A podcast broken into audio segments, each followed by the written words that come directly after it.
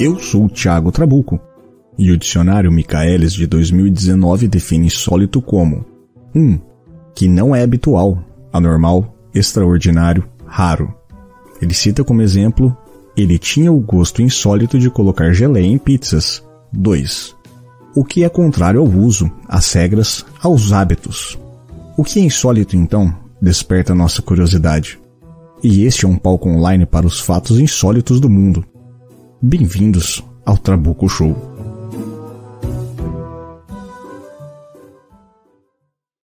Muito boa noite, amigos. É, estamos ao vivo. Eu sou o Thiago Trabuco e hoje trataremos do insólito. Hoje com, uma, com algumas participações ilustres, então quero já começar trazendo o nosso quadro de participantes, já apresentando ele, sempre ele, nosso caríssimo Pensador Louco, Opa, sempre um prazer estar aqui para falar de experiência de quase morte. Eu que nem sei ao certo se estou vivo até hoje. Quem sabe, né? Quem sabe. Exatamente.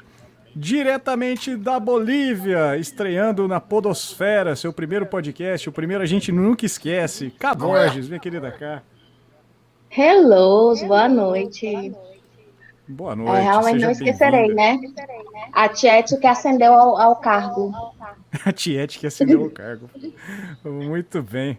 O... Temos também nossa caríssima Lady Sif, que já esteve por aqui, lá do Queda do Véu. Dê seu oi, Lady Sif. Olá, pessoal, tudo bem com vocês? É... Quanto à morte, eu já fui rejeitada duas vezes. Boa noite. Boa noite, muito bom. E antes de começar, rindo, mas é temos... com respeito. Exatamente. O... E ali no quadro também tem eu, né? Que sou eu. É... Não muda muita coisa. Essa força da natureza. Antes de começarmos, alguns recados básicos. O Trabuco Show faz parte da iniciativa Podosfera Antifascista. E nesse mundo cruel que a gente vive hoje, maluco, esquisito demais, é muito importante se alinhar com quem gosta desse tema. É, relembrando que nem todos os participantes que já passaram pelo programa fazem parte ou concordam com essa política, mas essa é uma política minha que eu acredito. Então, eu sou dono do programa, então sim, Podosfera Antifascista. Acessem lá e conheçam os outros programas que também fazem parte dessa iniciativa. É, sempre bom lembrar nossas redes sociais. É, arroba Trabuco Show, Twitter, Instagram, Facebook, é, no, no YouTube tá quase, galera. Dá um subscribe aí quem tiver, já dá um like aí, ajuda pra caralho isso. Ajuda a localização do WhatsApp, localização do YouTube e tudo mais. É, próximo recado básico: é, a gente tem um grupo no WhatsApp onde os ouvintes participam. Chega lá, não precisa pagar para participar, não precisa fazer nada, só clica lá. É, se você tá na live aí e quer chegar, tem um QR Code na tela aí.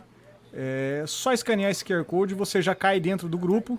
Ou então digita aí no seu navegador bit.ly barra trabucozap. É, você já vai ser bem recepcionado lá. Inclusive, a pauta de hoje surgiu lá do grupo, cara. Então é muito legal ter a participação dos ouvintes ali, o pessoal que curte mesmo, pra, pra gente estar tá trocando ideia e falando mais sobre o assunto. E o último recado, o crasso PicPay. Sim, eu estou pedindo dinheiro. O Trabuco Show tem muitos custos. É, nós temos live, eu estava enumerando recentemente os, os custos de, de podcast. E é claro que existem modelos e mais modelos de fazer podcast. Mas os meus custos são ferramenta de stream, já que a gente está fazendo ao vivo. Nós temos o, curso, o custo do site, o custo da hospedagem do podcast e aí a gente tem manutenção de site, manutenção de rede social, criação de pauta, criação de vinheta, vinheta de áudio, edição de áudio. Então são vários custos. É interessante que para mim que você possa contribuir com o projeto. Então picpay.me barra Show. É, plano recorrente de assinatura a partir de 2,50. 2,50 não é nada. Hoje em dia, sem nenhum pão francês, você compra com 2,50. Então ajuda muito o programa. É, bora lá então tocar outra vinheta e começar o programa? Sim, senhor, senhor. Alô, você que está acompanhando aí o Trabuco Show, tudo certo por aí? Eu sou Léo Nossetti quero fazer um convite muito especial para você. Olha só, estamos com um projeto de futebol, podcast de futebol, e que se você curte o esporte bretão, eu tenho certeza que você vai curtir. Comigo, Yuri Brauli e Thiago Trabuco. Você acompanha o que te meteu todo domingo a partir das 20 horas ao vivo no YouTube, a gravação do nosso programa, repercutindo todos os assuntos do mundo do futebol e é, durante a semana, a partir da segunda-feira, nos agregadores de podcast, em todos os agregadores de podcast. Então, acompanhe o nosso programa, assina o nosso feed e tenho certeza que você vai gostar. E aí, que te meteu?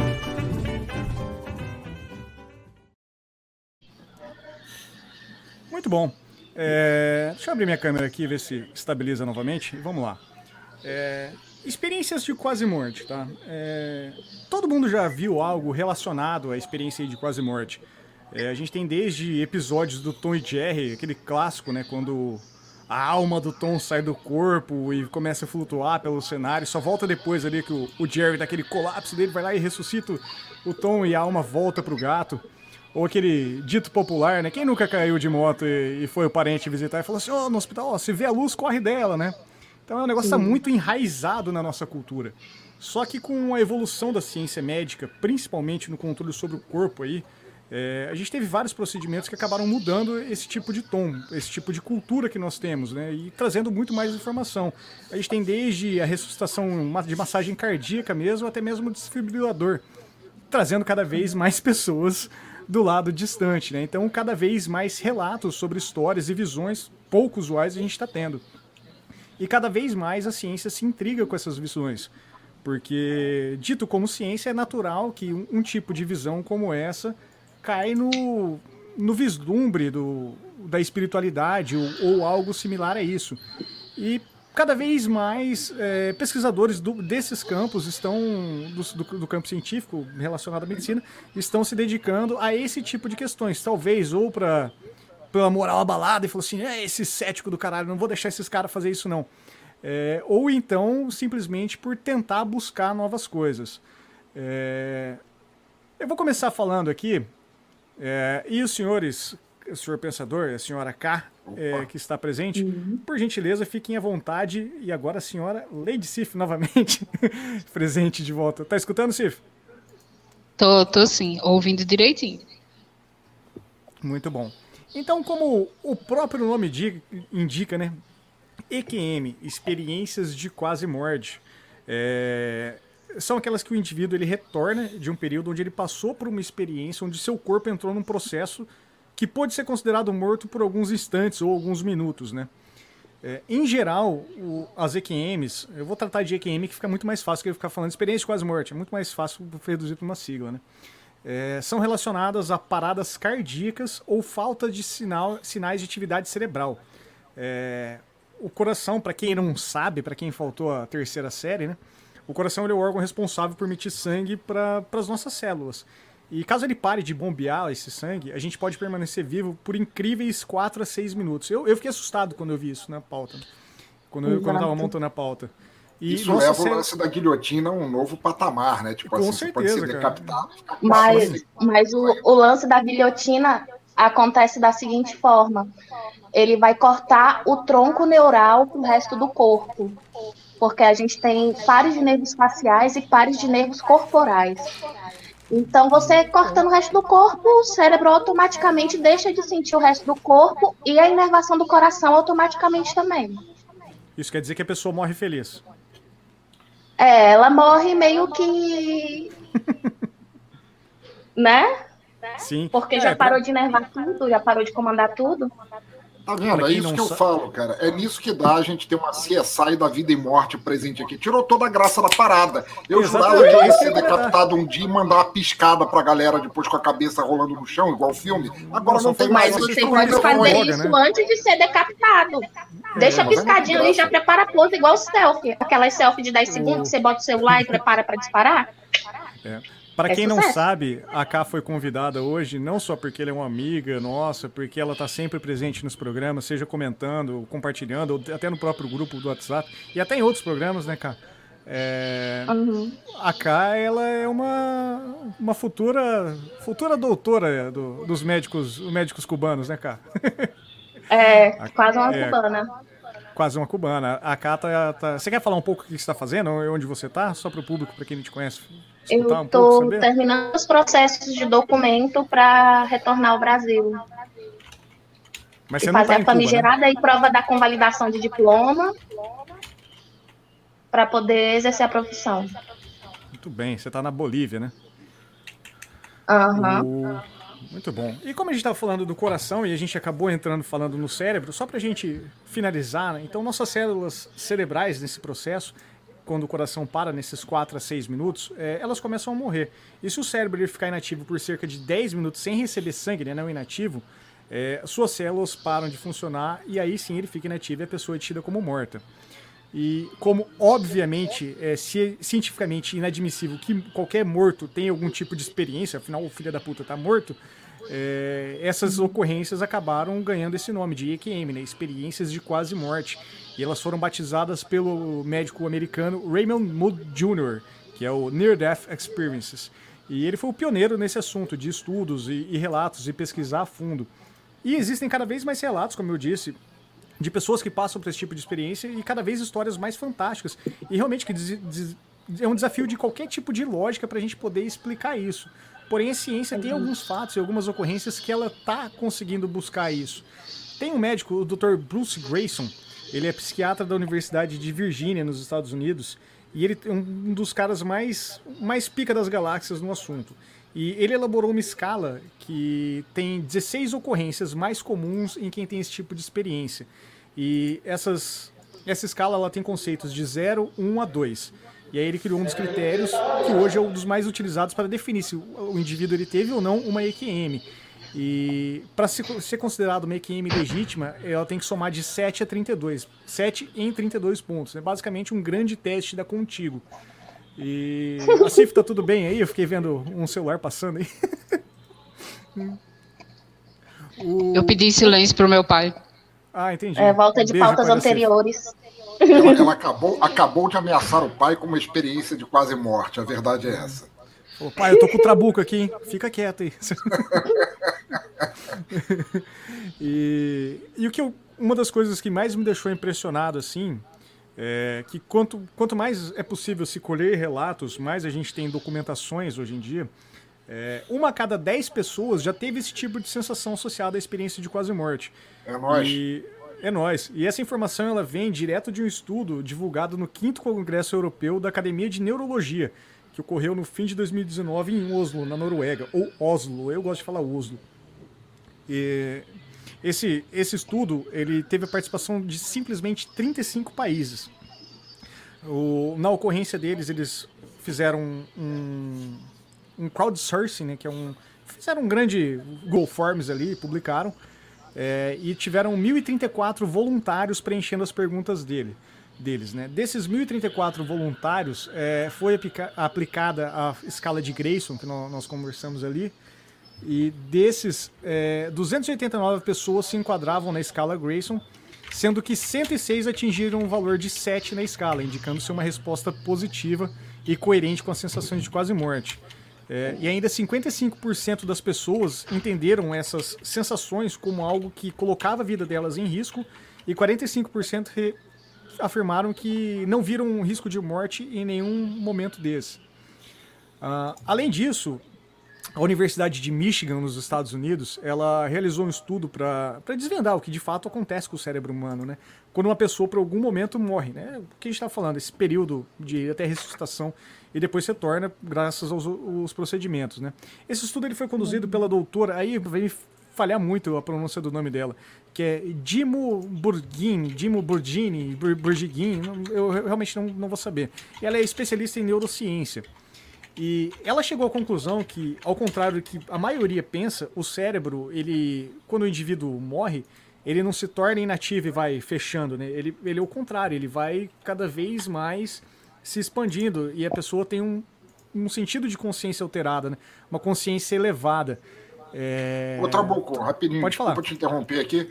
O nosso brother Luciano Dias, lá de, lá de Curitiba, tá, tá relembrando a gente aqui do filme Linha Mortal, Flatliners, do hum. Michael do, do, Schumacher com a Julia Roberts e o Kiefer Sutherland, que eles faziam experiências com isso, né?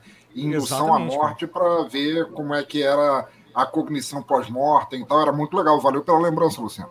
Sim, a hora que você falou do, do nome do filme eu não lembrei, a hora que você falou da, da Julia Roberts eu não lembrei, mas a hora que você falou do Keith Sutherland, um puta ator, eu falei assim, puta, eu sei qual filme é. Claro! Expandiu a mente. Julia Roberts. Exato. E esses experimentos, só para frisar aí do, da doutora Dimo Burding, Bur, Burdingin, eles não foram realizados em seres humanos por motivos óbvios, né? Senão a gente ia estar tá falando lá do, do cast de experimentos nazistas, né? É, ela é. utilizou ratos de laboratório, ratos moribundos ali, e ficou medindo os níveis cerebrais deles, os níveis das ondas, até o rato vinha falecer e ter a sua a morte detectada.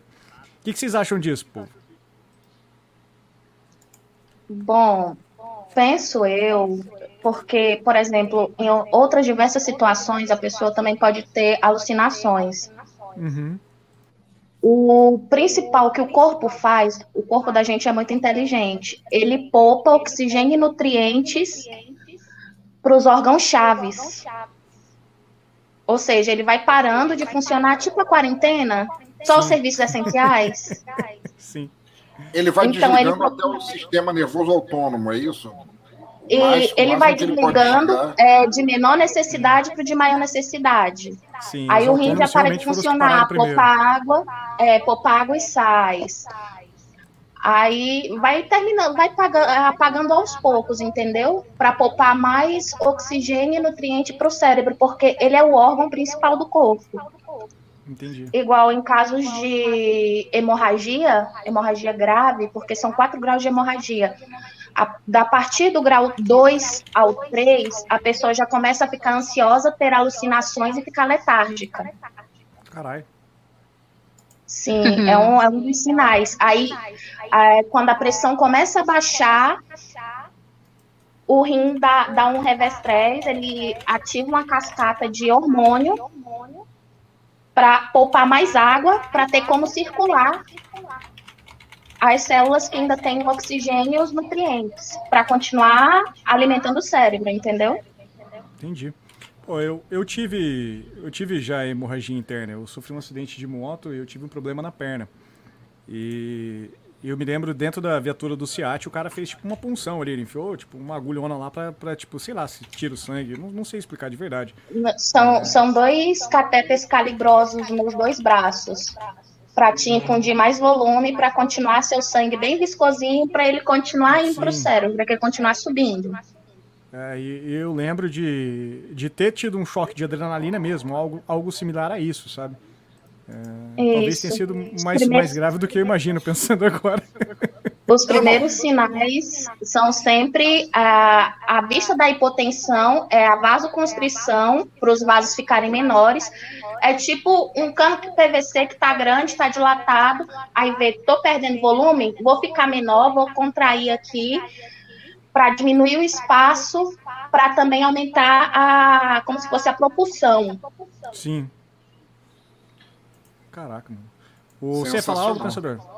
Não, tô, tô, já que tá todo mundo é, compartilhando aí. Na... Pode falar, pensador, depois eu falo. Ah, tá. Que eu tive uma experiência de quase morte nos anos 90. Não, é, segura ela aí, segura ela aí. Ah, tá, okay. já, é, só um pouquinho, já, já fala dela. Não foge experiência. Não tá foge, preso. não foge. Cif. Que... Para ilustrar o que é uma experiência de quase morte e como uh, o cérebro é inteligente e para que não fique um trauma muito profundo na gente, tem o clipe muito recente da Lady Gaga, que se chama 911. Ela, ela sofre um acidente, acontecem várias coisas durante o clipe, e quando ela acorda, quando o médico termina a ressuscitação que consegue ela trazer de volta, ela acorda, a alucinação vai embora e ela faz algumas perguntas para o médico e o clipe termina. É, uma, é a forma mais simples e mais é, que mais ilustra bem o que é uma experiência de quase morte. Eu recomendo a todos que procurem depois. Eu realmente não, não conhecia não sabia da história. Se soubesse, ia estar passando o clipe aqui no fundo. Eu vou tocar uma vinheta, mais uma vinheta e a gente vai falar mais um pouco de, dessas experiências aqui. Vamos lá. Várias vezes, os integrantes do projeto pedem que a nossa equipe não ligue qualquer tipo de iluminação. Você vai conseguir acender a luz, Bilu? Apaga, Apaga a tua.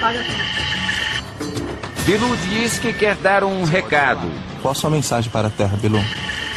Apenas que escutem o Trabuco Show. O contato foi de pouco mais de 10 minutos. A distância permitida não foi suficiente para imagens de melhor qualidade. Bilu diz que está cansado e desaparece na escuridão. É, nós temos dentro de experiências de quase morte é, a grande, acho que a grande bizarrice delas é que a, as histórias elas são muito parecidas, muito próximas e tem alguns tópicos que são, são possíveis detectar. Até por isso existe a escala de Grayson, né, de, de trazer essas semelhanças. É, eu listei aqui algumas delas e antes de listar, eu queria agora que o pensador falasse sobre a experiência dele para a gente ver se tem alguma, alguma das coisas aqui acontece. Ah, então, okay. se você puder não, contar o que aconteceu, pensador. Não sabia que ligaram os holofotes em mim.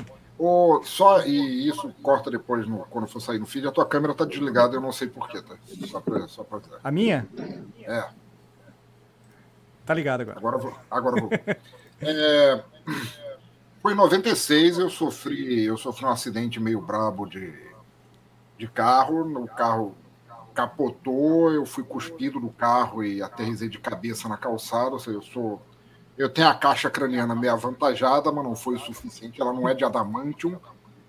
E basicamente eu quebrei a cabeça em cinco lugares, eu perdi 3% do cérebro e eu, teoricamente, sofri uma experiência de quase morte. Quer dizer, é o que me contam, porque eu não estava presente, vai por mim, eu estava em outro lugar quando aconteceu.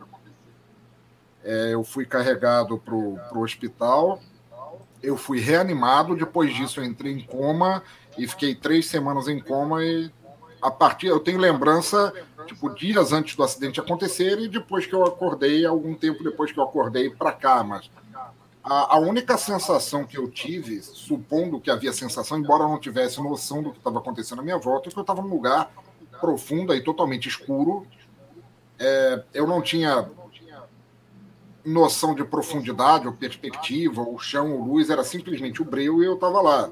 Deveria, eu suponho, haver algum tipo de, de, fonte de luz que eu não pudesse identificar, porque eu conseguia ver o meu corpo, mas apenas isso.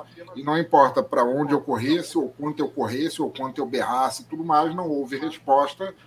E eu fiquei assim por algum tempo, sem sentir cansaço, ou fome, ou sede, ou o que quer que supostamente me afligisse naquela situação até o momento em que simplesmente eu nem senti novamente, desliguei e eu já acordei no hospital. E aí os médicos me disseram, eu tinha perdido 3% do cérebro, passei por um. Eu tive que ser reanimado, eu fiquei um tempo uhum. com, com, o cérebro desligado e tal, e foi. Deve ter sido interessante. Como eu disse, eu não estava presente na hora. é, você. Você já contou para mim essa história? É, eu não sei se já contou em podcast, mas eu gostaria que você contasse como você foi acordado do seu coma, se possível. É, o que, você é lembra questão... quando você acordou? Não. Tem uma história de um rádio aí, um negócio. É, não, são, são, tem, tem várias coisas, toda uma mitologia sobre eu ter acordado do coma. Primeiro é que, assim, é, eu estava no Hospital dos Servidores, no Rio de Janeiro, ali perto de, de, de Botafogo, não, eu fui transferido. Eu estava no hospital de servidores, eu fui transferido para uma clínica em Botafogo, quando eu supostamente saí da UTI. E quando uhum. eu me vi acordado, eu já estava num, num quarto compartilhado. Primeira coisa é que é como eu acordei. Isso aí eu não estava presente, me disseram isso, eu não tenho qualquer lembrança disso, mas que em determinado ponto, lá pelas duas, três horas da manhã, que eu simplesmente levantei da cama, arranquei o tubinho de soro, o que quer que fosse, do meu braço, com aquela, aquela bata de hospital, manja, aquele vestidinho Sim. com a bunda de fora, e saí andando pelo hospital, passei pela recepção, falei tchau, e fui para a rua, e que os seguranças do hospital, que é, é, rolava uma emergência, não sei o que, os seguranças foram me pegar quase na frente do portão do cemitério de São João Batista. E to, tudo que eu posso é, agradecer por isso é que naquela época não tinha smartphone, que com certeza teria um gordo seminu andando pelo cemitério de noite. Isso seria um meme interminável. A, a, a, o segundo fato marcante é que eu fui colocado num quarto dividido, do meu lado tinha um velho. Sabe aqueles velhos que você olha, você não tem outra forma de definir, o cara é velho. E Sim. ele estava na cama do lado da minha, eu tinha meio que um andaime segurando minha cabeça no lugar ou coisa assim.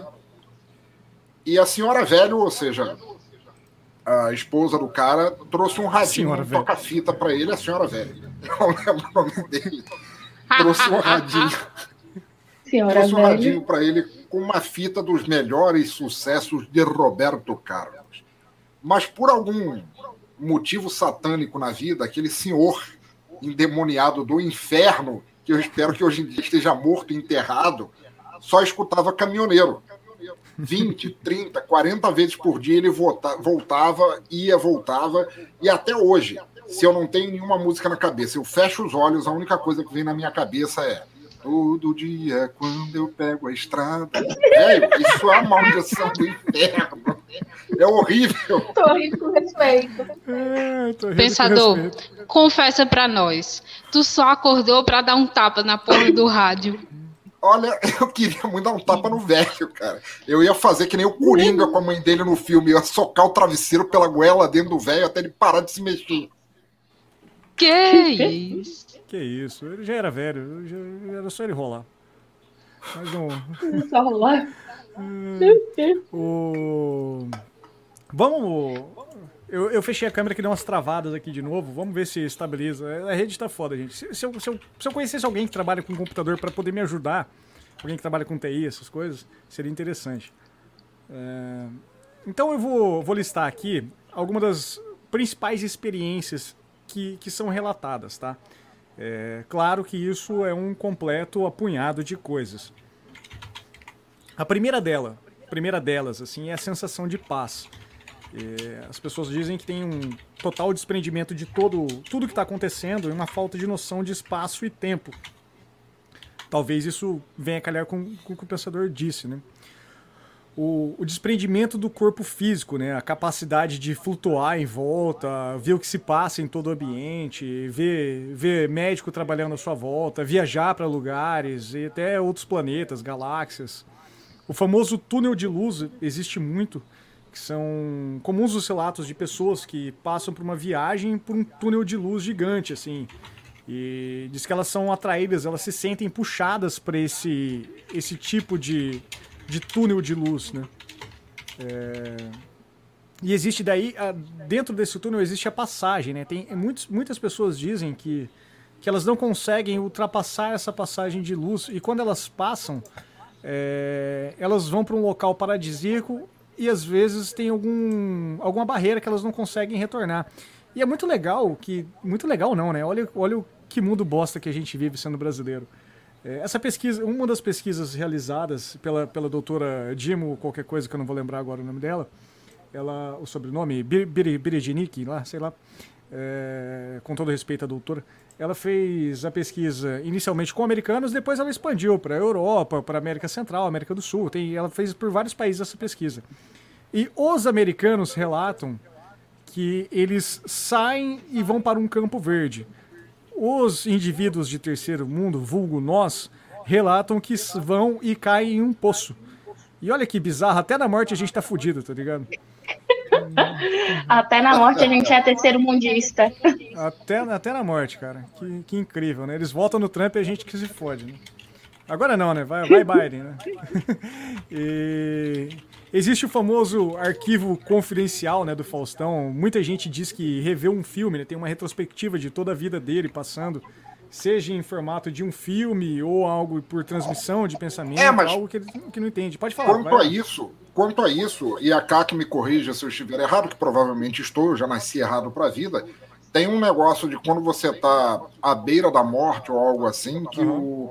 o, o cérebro puxaria mais oxigênio para tentar guarnecer o corpo de mais energia para combater o que quer que seja, e por causa disso a hiperoxigenação no cérebro traria de volta muitas memórias que estavam meio soterradas no fundo e por isso você conseguiria ver a tua vida passar na tua frente assim você teria um, um super acesso de memória. Tá correto isso cara Exato. É, é meio que o comum do, do sinal de alarme é geralmente ele apagar, desligar para economizar energia porque todo o nosso corpo funciona na base da energia. Explica o que é o sinal de alarme. O sinal de alerta aconteceu alguma merda. você teve algum trauma muito, muito forte,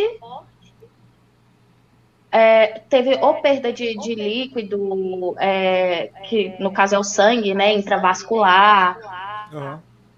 aí já é um sinal de alerta, tá diminuindo o volume, então não vai chegar é, nem açúcar, nem líquido, nem nutriente, nem sais pra gente, então vamos aqui entrar em estado de alerta, vamos apagar o corpo para economizar energia e manter só a função vegetativa. Entra de novo o negócio do somente serviços essenciais. O corpo entra em stand-by, né? entra. entra. Covid-19. O, o mais comum mesmo é o coma e para continuar a recuperação, aí, por exemplo, não teve, fez, fez, o, fez as tomografias e tudo mais, não teve o tempo adequado para a recuperação, aí se mantém o coma de forma medicamentosa. Entendi. Olha só, só um, só um parêntese rapidinho aqui. Claro. Enquanto isso, o pessoal tá bombando no chat. Tá, e eu tô vendo, cara. Alan, Alan Benfica... que eu não tô conseguindo não, frisar os comentários dos últimos programas. O Alan Benfica falou que quando o Trabuco falou sobre a passagem, o que veio na mente dele foi a novela A Viagem. Daí Luciano Dias disse Grande que... Alexandre. Eu sou fãzaço do Alexandre. Daí o Luciano falou que ele, ele lembrou da música do Roupa Nova e o Matheus Mantuan, olha aí, grande Matheus, aquela sirigaita viking, ah, falou que grande. ouvir Roupa Nova foi o mais próximo de uma experiência de quase morte a que ele chegou. Começou a ter alucinações. Talvez até iam ouvindo capivaras, isso pode ter acontecido. Mas eu não respondo por mim nesses eventos. É, um dos outros relatos que acontece, uma das outras visualizações que tem, é, eu até coloquei na pauta aqui, que é do Ashta Sheran, né? Porque eu prefiro acreditar que seja ele. É, ou algo parecido, né? Que são relatos de, de pessoas que encontram divindades, seres espirituais, né? ou até mesmo entes queridos, familiares já falecidos, pessoas, amigas mesmo, que, que zelam, zelariam pelo espírito deles. É muito comum esse tipo de encontro com, com seres superiores de alma bondosa. Sempre é dito que são pessoas que, que têm a alma bondosa. É, se bem que no caso do encontro com Asta Cheran, seria você encontrar com um surfista hippie espacial, coisa assim. Pô, da hora, não é? mas você percebeu que todos os é, todo, todas as experiências de quase morte depende muito do contexto que a pessoa vive? Então, do que assim, ela conhece?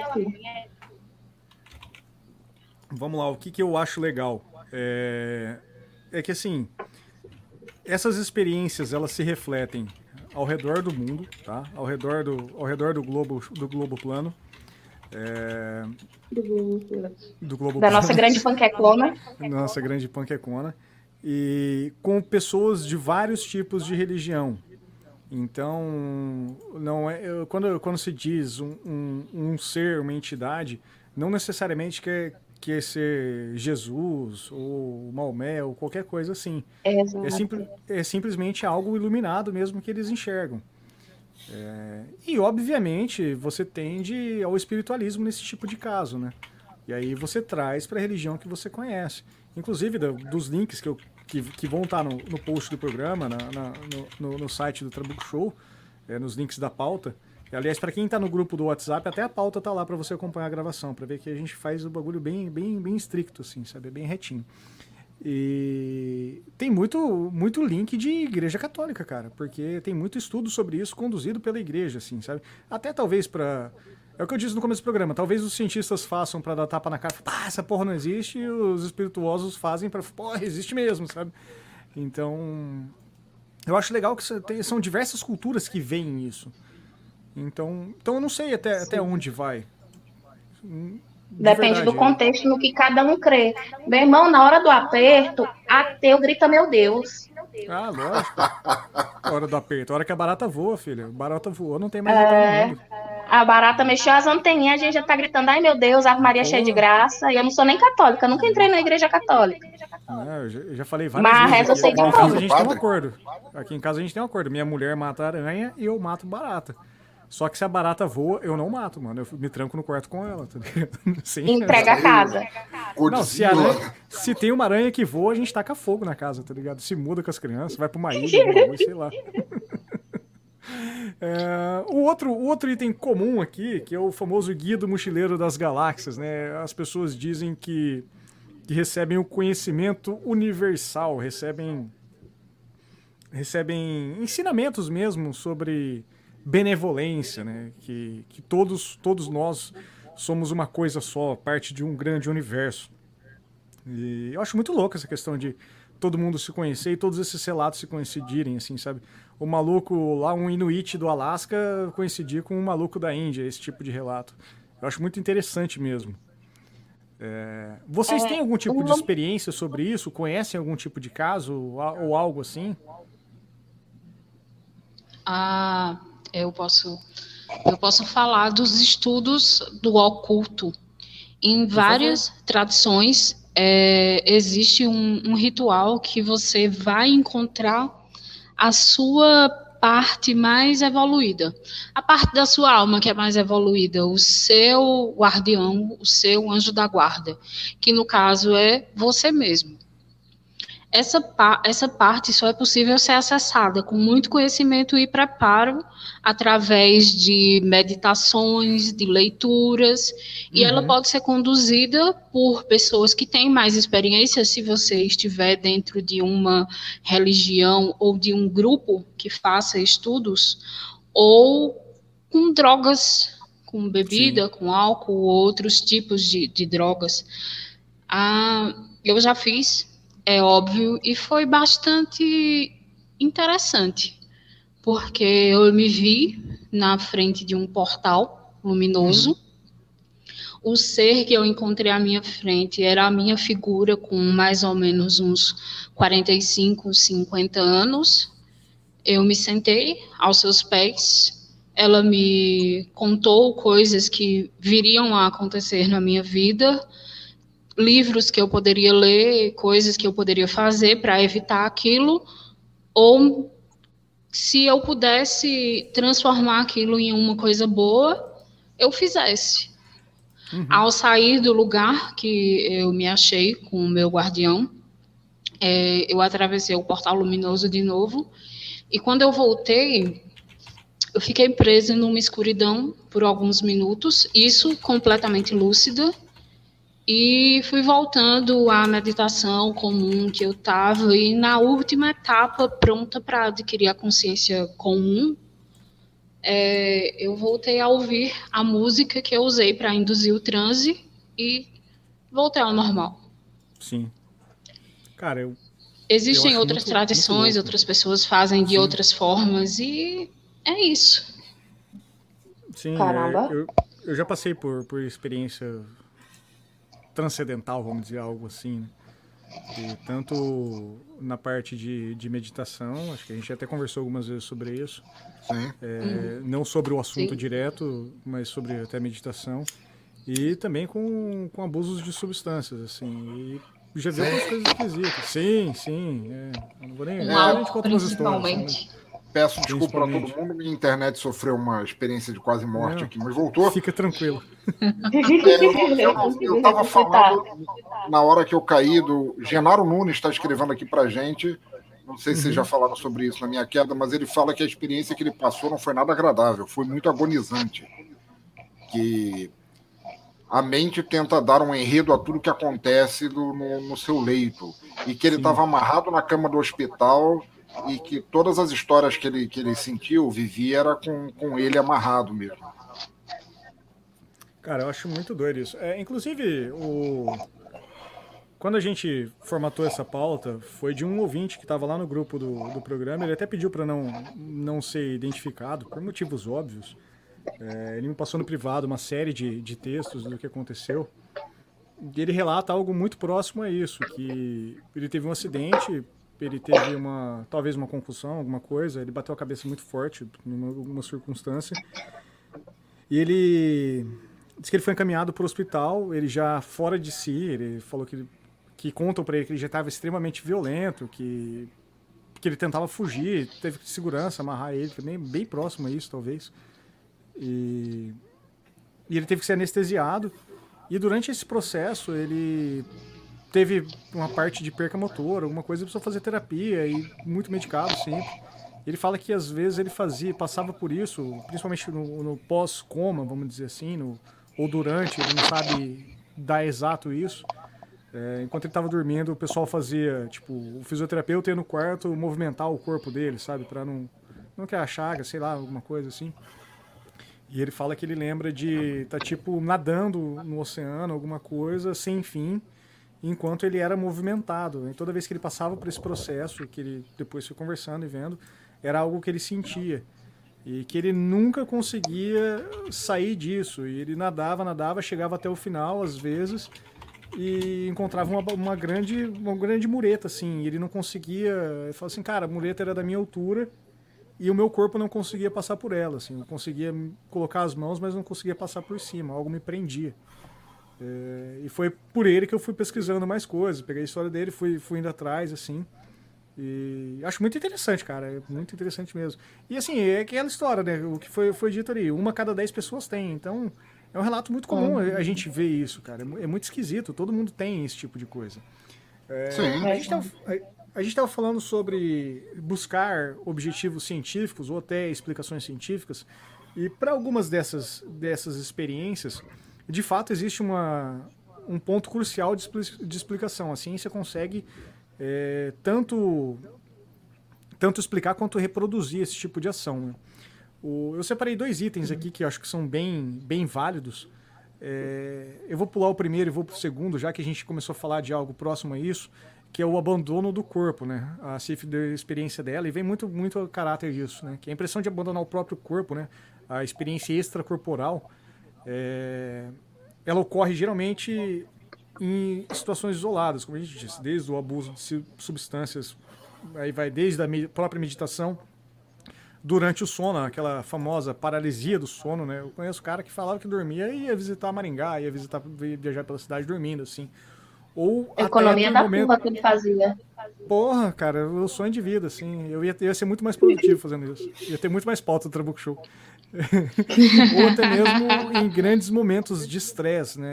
E, esse acho que foi o que mais me, me interessou. Porque talvez quando você sofra um colapso do seu corpo, naturalmente você vai ter um estresse muito grande. E naturalmente você tende a, a fazer algo próximo a isso. É, tem um neurologista suíço, o Olaf Blank, né, que é o do, da Frozen. Ele é do Hospital Universitário de Genebra. E ele relacionou essa experiência de sair do corpo com uma região do cérebro que chama giro angular.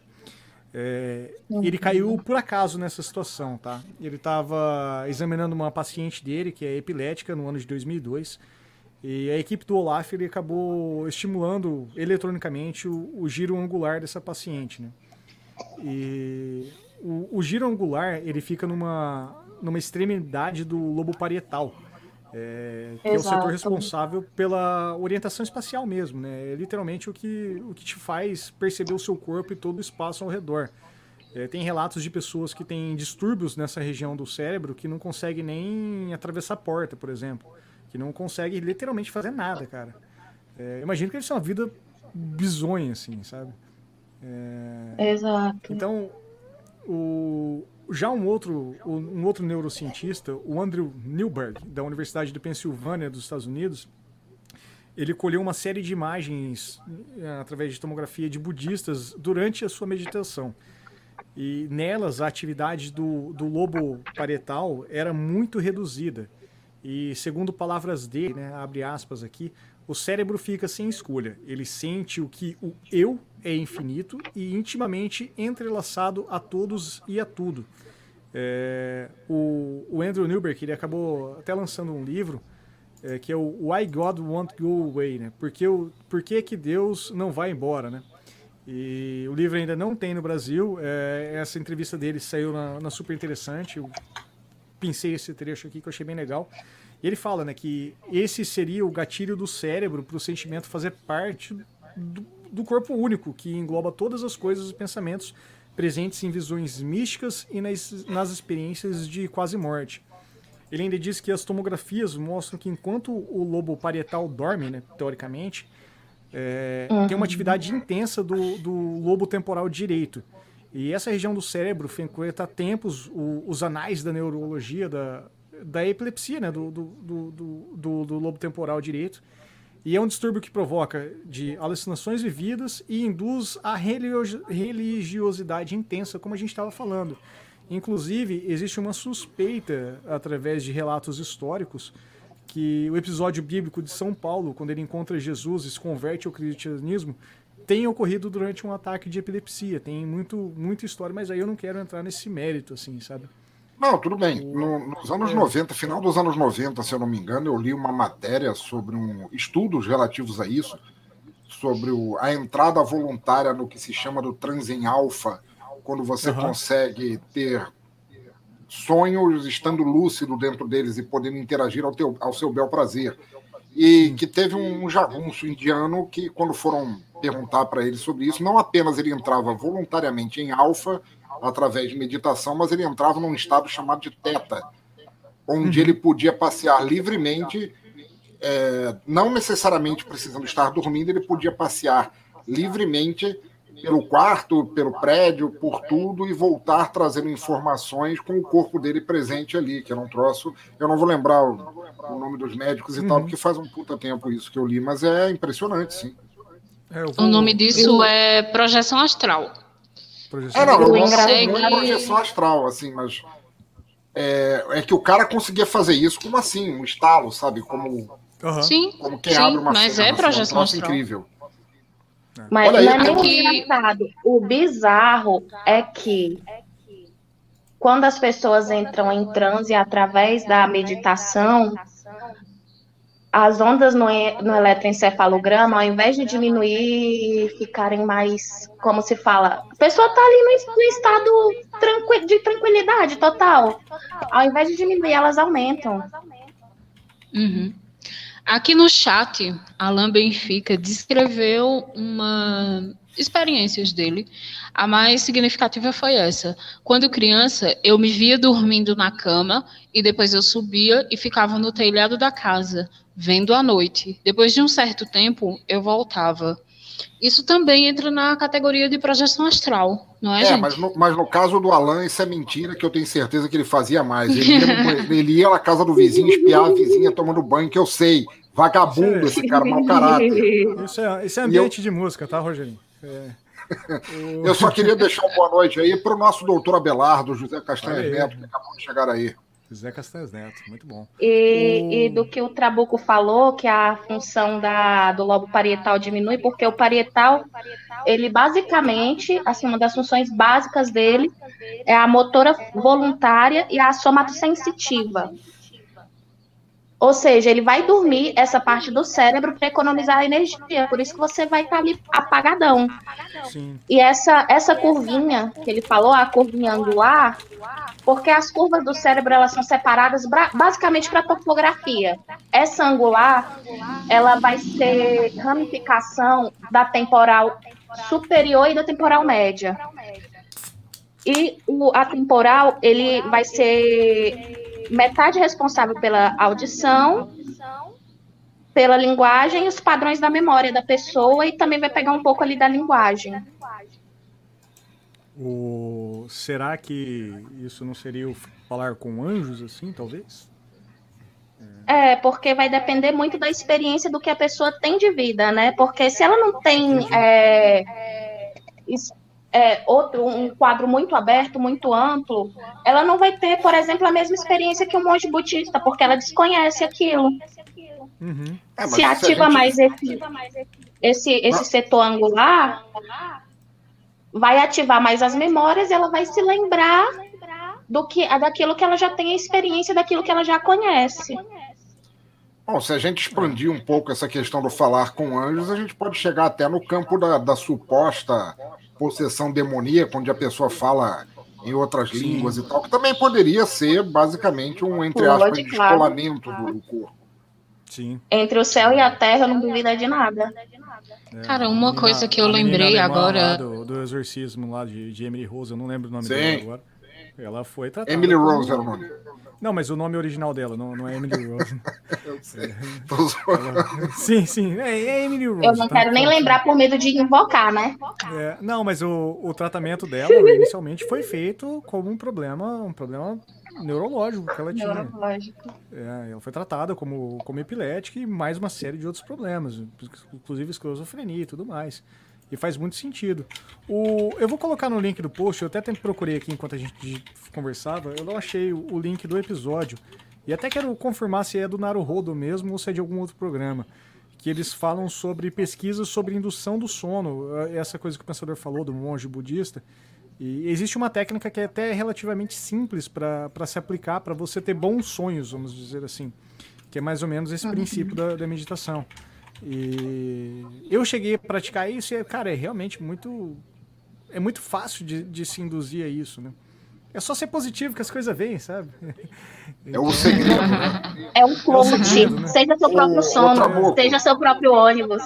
Trabuco cai Cif. O Garcia Sim. Renato está perguntando se experiências de contato do terceiro grau podem indicar isso também. Cara, contato de terceiro grau, se ele tá falando da escala Heineken, eu me nego a, a falar que pode ser. não, cara, não. Ó, oh, Matheus Manton lembrou o nome, era Annelise Michel. Annelise Mitchell, exatamente. Mitchell. Annelise Mitchell, essa mesmo.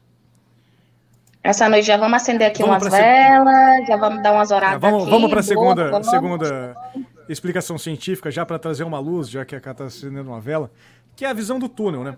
A, a visão do túnel é um resultado literal da falta de oxigenação no cérebro. Né? As células que elas são responsáveis aí pela visão central, elas são muito mais abundantes que as da visão periférica. E por isso que a gente enxerga mal. Só a gente só enxerga o que está ao alcance dos olhos, ali no, no, canto dos olhos. E tem uma psicóloga inglesa, a Susan Blackmore. É, ela diz que a, a oxigenação débil pode deflagrar uma atividade anormal das células da visão e mais numerosas Sim. na proporção central. É, segundo a pesquisa dela, criaram a sensação de uma luminosidade intensa que desvanece à medida que as células diminuem. Né? Uma luz no fim do túnel, segundo ela própria. Né? E essa teoria dela ela é baseada em incidentes envolvendo pilotos da Força Aérea dos Estados Unidos, onde eles encaram em seus treinamentos ou até durante o próprio exercício da pilotagem, ou como se pronunciaria esse, essa profissão, né? Uh, uma velocidade brutal de caças ali, e isso acaba reduzindo o fluxo sanguíneo do cérebro dos aviadores, que acabam literalmente apagando, né? Uh, e aí, nesse ponto, quando eles apagam, eles relatam visões semelhantes do túnel, né? Eu me lembro de jogar Ace Combat no, no PlayStation, assim, na hora que eu tava com o caça e falava assim, pull up, pull up. E aí você subia de uma vez e o seu piloto apagava, assim, já no videogame fazia isso. É, e o, o, apagar do piloto era tipo a tela escurecendo assim, formando um, um, grande túnel, né? E eu acho que quem já teve algum tipo de desmaio na vida, alguma coisa, o, por exemplo, eu quando, quando eu falei que eu tive aquele problema de hemorragia interna, eu bati de moto. Então eu estava numa velocidade grande e, e sofri uma, uma desaceleração abrupta, assim. É... Provavelmente eu... rompeu o baço. Não, pior que não. Mas eu, eu me lembro do, do meu apagar, assim. Eu, eu, tenho, eu, eu tenho até hoje a lembrança do apagar, de, de cair e desmaiar e voltar, sabe? Aquele desliga o disjuntor e volta. Assim, uh, deu reboot. Deu um reboot, já volta no chão, assim. O rasgo exato. mesmo, de, você sentiu o corpo, assim, o sangue fluindo de volta, assim. Um negócio muito, muito louco, assim. E, e, sobre essa visão do túnel, eu acho que não tem nem muito o que discutir contra, contra esses argumentos. É, isso, se a tiver algum complemento, acontece, pode ficar à vontade. Isso acontece bastante nas viagens daqui de onde eu moro para La Paz. Uhum. Porque La Paz é mais alto, portanto, é, a pressão atmosférica também né, vai variar bastante. Fica rareado o ar, né? Que você respira, né? Você oxigena menos o corpo. Então, quando o pessoal vai de, vai de avião, primeira coisa que faz em La Paz, ao invés de visitar o aeroporto, sair tranquilo da entrada no hotel, não, desmaia. Desmaia. E a, a visão da maioria das pessoas é essa. Então, tem um remedinho que faz é, a medula acelerar o trabalho de é, de liberar os glóbulos vermelhos. Você vai Quanto fazer mais glóbulos vermelhos. Aqui mesmo, é isso? É, eu ia falar é, exatamente tipo isso, eu ia falar de cocaína, né? Mas é exatamente foda, isso. É, é isso que é a medicação, é a base de coca. Sim. Chama é, e... sorotipil, sorotipil, a, a, a, medicação. Você tem que ficar tomando sete dias antes de ir para lá, para dar tempo da sua medula produzir mais glóbulo vermelho, para carregar mais oxigênio, para você não ter esse bug quando chegar lá. Sim. E é por isso que a gente vê jogador de futebol tendo que tomar oxigênio quando vai jogar Libertadores no meio do, do intervalo do campo, para com 15 minutos do primeiro tempo. Porque não isso. pode tomar esse tipo de pílula cai no doping, assim. Então é. Exato. É, é cruel com. Eu é ia... cruel com os caras fazerem isso, assim, mas é.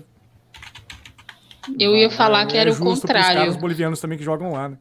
Hum, pode falar. Eu ia falar que era o contrário. A pessoa dá uma respirada e apaga, e dá uma cheirada e acorda. Isso, exatamente. É mais ou menos isso.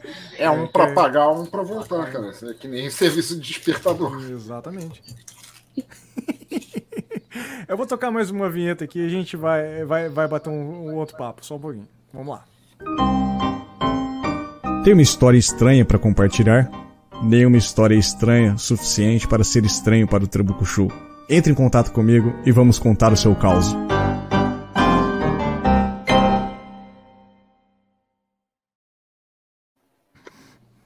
Pra mim, a vinheta entrou na metade, quebrou tudo, depois eu edito a hora que for sair o podcast. Não, mas aqui, aqui deu certinho. Aqui, aqui deu certinho. Top. Ah, é. eu, eu só queria, ah, então tá eu só queria falar, vocês estavam falando sobre. Eu vou, eu vou, eu vou fechar minha câmera de novo, que eu acho que deve estar travando tudo de novo. Vocês estão me ouvindo? Sim. Eu, não, eu tô te ouvindo bem. Sou eu que estou Perfeitamente. mas é, é o Trabuco que está ignorando os outros mesmo. Mas a gente estava falando desse lance de, de entrar em outros estados de percepção e tal, independente de, de como é o nome disso, o método usado para isso e tudo mais. O Carlos Castanheda, aquela pessoa extremamente drogada que fez o trabalho de intercâmbio nos Estados Unidos e gravou é, suas conversas com Dom Juan Brujo na obra que depois virou A Erva do Diabo, não é dessa, dessa que eu quero falar, mas é, entre os livros da, das experiências com os índios brujos lá do Novo México, os índios que usavam é, francamente, o peiote como forma de, de atingir outros níveis de consciência e tal. Ele tem um livro que eu li, é muito bom, chama Arte do Sonhar, no qual ele explora, ele, ele mostra passo a passo a receita para você entrar em contato com o subconsciente enquanto lúcido através do uso do peiote e rezar para mescalito para te trazer os sonhos à, à, tona e tudo mais. E, cara, é coisa de você despirocar a cabeça, é coisa nível Una, assim. Sim, e aqui Deus no sul é a ayahuasca, né? Que o pessoal usa bastante para Sim, ayahuasca. É. Também conhecido como Daime, né? Daime aqui que eu quero. É, aqui, próximo a onde eu moro, tem, um, tem uma, uma comunidade que, que se pratica ali. E você pode ir lá e por um valor módico só de da sua alimentação no local, você pode participar da cerimônia, assim. E eu morro de vontade de ir, mas eu morro de medo ao extremo também de participar, sabe? Porque eu sei que o bagulho bate forte na cabeça, assim. Cara, mas teoricamente, sim. Mas um dia própria, eu irei e a gente faz um trabuco show sobre isso. Isso, mas por experiência própria, quando você for, você tem um guardião, você tem alguém para te, pra te guardar, para impedir que você sim, faça sim. uma cagada muito grande durante a tua miração, então não é nada muito. Mas se você for, me avisa que a gente vai junto, que é sempre divertido ver os amiguinhos. Mano, mano, eu tenho, eu tenho uns medos de descobrir o que vai acontecer mais pra frente. Porque vai que dá uma cagada. a minha terapia e, já tipo, fode tudo, a minha cabeça, já, cara. Imagina essa porra. Tudo que eu já fiz vai pra merda, sabe?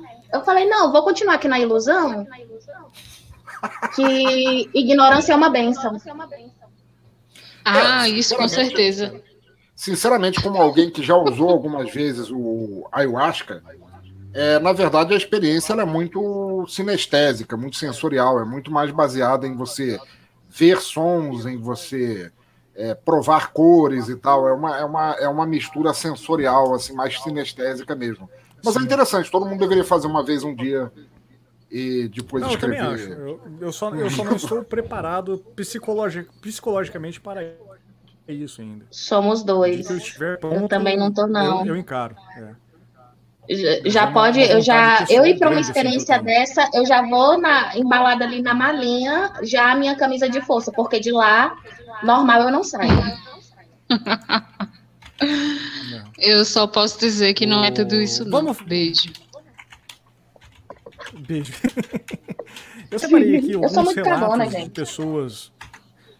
não, mano. Acho que todo mundo é, cara. Quando a gente fala do, do seu eu interior, é muito difícil a gente quebrar alguns paradigmas que nós, nós temos contra nós mesmos, assim. É muito mais fácil a gente julgar aquilo como uma tribo de drogado do que encarar alguma realidade que possa ser jogada na cara, assim, cara. É muito mais difícil. É exato. E por isso que eu prefiro falar que é um bando de chapado. É, é fica mais então, legal até. Eu separei aqui alguns. Com, com certeza. Eu separei alguns casos de, de relatos de experiências de quase morte que são até bem, bem clássicos no, no mundo no, quando você pesquisa sobre isso. Mas é, são de todos aqueles efeitos e curiosidades que nós temos, que eu, que eu listei ali, eu peguei uma série de, de simplicidades, assim, tipo, eu peguei três casos que tentam abordar tudo isso, né? Todo esse, esse mundo. O primeiro deles é sobre o bolso da dentadura, né? Que um dos pesquisadores mais conhecidos da atualidade sobre experiências de quase morte, né, sobre a EQM, é um cardiologista holandês, o Pim von Lommel. E ele se interessou pelo fenômeno após acabar escutando seus pacientes ali descreverem várias dessas situações. É, o Pim von Lommel e a equipe dele, ele conduziu um experimento com quase 300 pacientes, ele, 300 pacientes dele, né? Onde ele teve participação ativa ou a sua equipe teve na, no tratamento cardíaco dessas pessoas. Esse, esse experimento dele foi publicado na revista científica The Lancet, que eu não conhecia até essa publicação, até esse podcast ou até essa pesquisa minha. Não sei se era uma revista muito importante. É sim. E ele conta nessa revista a história. É sim? Então tá bom. É, e um cara pra caralho a assinatura, anos. viu? É, ah, cara, mas é pra médico, né? Médico, médico pode. O, não é tipo a Hades que chega de graça e fala de serviço social. o... Desculpa, cá. É... o... Então, na, na, publicação da Lancet, ele conta a história de um homem de 44 anos, na época que ele fez o atendimento, ele não revela a identidade do paciente para preservar a identidade, uma série de fatores. Né? Não, não, às vezes as pessoas não, não levam bem esse tipo de situação e acabam caindo na chacota e não é legal para quem, quem tem esse procedimento. Então esse paciente, ele chegou, ele deu entrada no hospital ele te, durante o plantão noturno, e ele estava em estado cianótico, ele estava com a, a, pele já roxa Eita. e todas as suas Isso. mucosas, ele estava com falta de oxigênio no sangue e ele já estava entrando em estado de coma que posterior, muito pouco depois, ele entrou nisso. É, e durante o procedimento para intubação dele, né, para oxigenar o paciente, uma das enfermeiras notou que ele usava dentadura. E, obviamente, por motivos óbvios, você tem que tirar a dentadura para enfiar um cano na boca do cidadão. Né? Óbvio. E esse paciente ficou uma semana nesse estado de coma, respirando para aparelhos e tudo, até ele poder se reco recobrar toda a sua consciência, seu estado natural. E assim que ele recobrou, ele foi encaminhado para o setor de enfermaria da cardiologia. É, e lá, ele passando por medicação, todo aquele processo rotineiro, é, ele estava sem a sua dentadura e ele não. não ninguém sabia onde estava a dentadura dele. Até que então veio uma, uma enfermeira para fazer a medicação. Enquanto uma enfermeira estava fazendo a medicação nele, uma outra passou pelo corredor e ele pegou e falou assim: Olá, olá. E aqui eu vou abrir aspas para tradução. Tradução. Trabuco, Trabuco Translation do, do trecho da, da Lancet. Do, da Lancet. É, ele coloca assim: Ah, foi essa enfermeira. Sabe onde estão minhas dentaduras? Sim, você estava lá quando me trouxeram para o hospital e foi você quem tirou minha dentadura e colocou naquele carrinho com todos aqueles frascos e gavetas da parte de baixo. E segundo ele, ele ainda fala que a enfermeira ficou totalmente chocada e depois eles foram pesquisar. E ele realmente lembrava de todos os acontecimentos, desde a entrada dele no hospital até o, um dado momento do coma que ele estava. E, e, inclusive o fato dele receber a, a ressuscitação cardiopulmonar. É... E naturalmente seria impossível o cara lembrar disso, né? Ele tava... O cara tem como, gente. O... Eu até queria que a Cafa explicasse aqui pra, pra gente o que, gente, o que é o estado eu... de coma, porque muita gente não sabe o que é isso. Então, para o estado de coma é o apagamento de consciência. Aham. Uhum. Basicamente é o apagamento não acorda, voluntário né? de consciência. Não, não é rolê, né? Mas, tipo, se isso acontecesse na equipe que eu tivesse, meu amigo, é só. Eu ia só na base do eu escolho Deus, eu escolho ser amigo de Deus. É, e, cara, eu, eu, acho essa história muito bizarra, assim, cara, porque eu entendo que talvez, na minha concepção, tá? Ele possa ter chegado em um estado no hospital onde a mente dele ainda estava dispersa, desperta, é, e ele passou por todo esse procedimento, inclusive o próprio procedimento de ressuscitação ali, tipo, tava baqueando e os caras já foram entubando e fazendo tudo, até que ele apagou Isso. de vez. E, e, aí, talvez, nesse meio tempo, ele possa lembrar de alguns acontecimentos e tudo mais. Mas ele lembrar da, da enfermeira tirar a dentadura e colocar no carrinho e empurrar o carrinho. Isso daí é muito extremo. muito Sim. extremo. Porque tem vezes que chega o paciente realmente mais para lá do que para cá, faz todos os protocolos, uhum. é, dá o horário da morte clínica, mas já houve relatos de que se tem que fazer os testes neurológicos depois de dar o horário da morte clínica. Sim. Até por, tem que ver dilatação de, de pupila, de respiração. de órgãos e tudo mais, né? Você tem que Tá, mas pera, eu queria fazer uma, tirar uma dúvida, aproveitando que tá Trabuco, que é de longe mais é, duas. informado sobre isso do que eu. E Caborges, que é a nossa doutora, e Cif, se souber que também. Isso, cara. Não é porque mas, você tem 3% a menos pessoal, do cérebro, você se julga demais.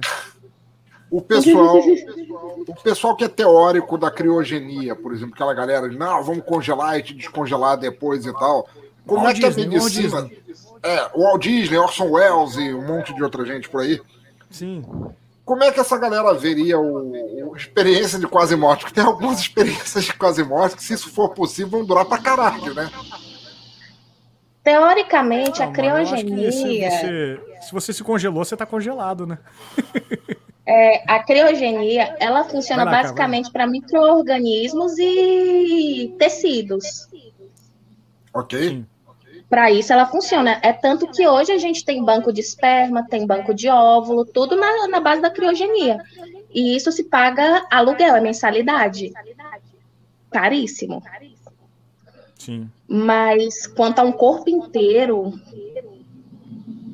principalmente depois que encerra as atividades fisiológicas,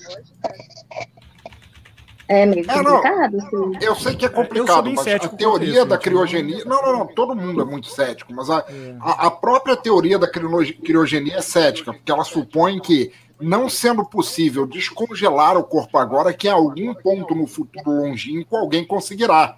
Ou seja, Sim. Não deixa de, de, de, ser uma, uma roleta, um, um consórcio que você nunca será contemplado se bobear. Exato. É, eu sempre lembro é. do, do Stallone e do Wesley Snipes, assim. Pra mim é o, o documentário científico Porra. que tem sobre esse assunto. Simon Phoenix. Sim.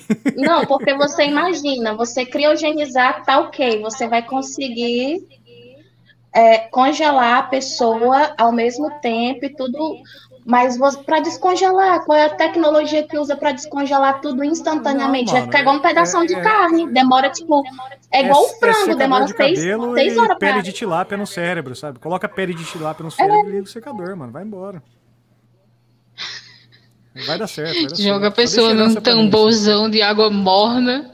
Quente não, morna. É. E um abraço. Agora você imagina hum, o, o, sangue quando sai do corpo, a menor variação de temperatura, ou ele já coagula, ou tem hemólise, e as células do sangue se rompem, a plaqueta entra em ação loucamente, acontece as cascatas. Uhum. Acabou, meu filho. Seu sangue não é mais líquido. É. Cara, a pessoa vira uma mochiba. A pessoa, a pessoa vira uma mochiba. Uma mochila. Um pedaço de aço congelado. Eu só, eu só queria fazer um, um, um xiste rapidinho aqui, porque o Trabuco mencionou no filme do Stallone com, com Wesley Snipes e o Alan Benfica falou aqui que até hoje não sabe usar as três conchas. Eu sei. o... Não, cara, é o seguinte. Tem tutoriais então. ensinando no Google. Tem, tem um monte, cara. É bem simples, na verdade. Puta que pariu. O... Continua usando é, papel. É, prefiro... Continua usando papel, é mais fácil. O... Se, se papel da hemorroida Concha. Uma concha raspando. É... Ô, cara, Pelo menos fica lisinho. O... A gente tem vários casos, vários casos, assim, tipo, cidadão, às vezes você vê lá, tipo, abriu The Sun hoje, um tabloide inglês, você vai ver um caso assim. É, o morador de Yorkshire ficou oito anos em coma e acordou quando um pombo pousou na janela. É, quanto tempo um cara consegue ficar em coma, um, um paciente, assim, não um cara necessariamente? Depende uma, o tempo que vai levar para se recuperar. Às vezes nunca acorda. Porque não se recupera. Aí mantém seu estado vegetativo. O Schumacher tá lá em coma, dizem. Isso. É, mas e, e, o, e não volta? Não, porque não foi recuperada as sinapses devidas. Então, mas eu acho que talvez o ponto da criogenia que, que se busca é simplesmente um estado de coma induzido eterno, né? Mas daí o fato da temperatura não seria uma boa coisa para manter o sistema funcionando. Entendi. Você vira um saco de cremosinho, quem é do congele, Nordeste gente. sabe o que é. E... é. Isso, exato. Não adianta de nada. Você, você vira um saco de cremosinho e não adianta de nada. Sim. Que você merda, não quer ser congelada, não, maluco. Não sei, Essa não galera. Se mas se. Hum. Essa galera que sobe montanha sofre queimadura, perde dedo, perde mão, perde pé.